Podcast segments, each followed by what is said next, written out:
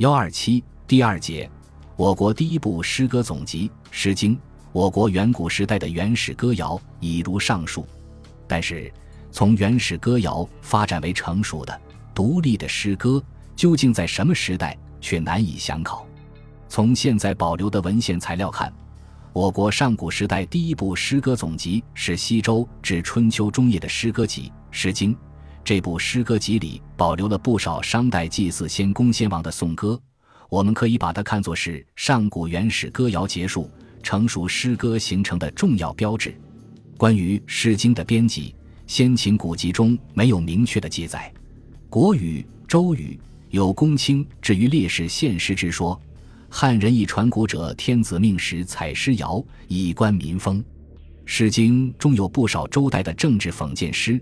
也有很多各地民间诗歌，而且形式整齐、韵部规整，说明周代公卿献诗和民间采诗的制度是存在的。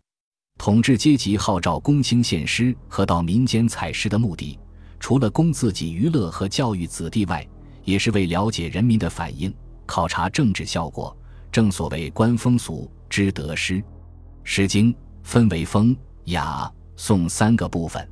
风。包括十五国风，有诗一百六十篇；雅分为大雅、小雅，有诗一百零五篇；颂分周颂、鲁颂、商颂，有诗四十篇。他们的创作年代很难一一具体指出，但从内容和诗的特点看，周颂、大雅大部分是西周初年的作品，大雅小部分和小雅大部分是西周末年的作品。国风和鲁颂大都是春秋时代的作品，商颂是殷商后裔宋国保留的殷商宗庙祭歌，具有商民族史诗的特点。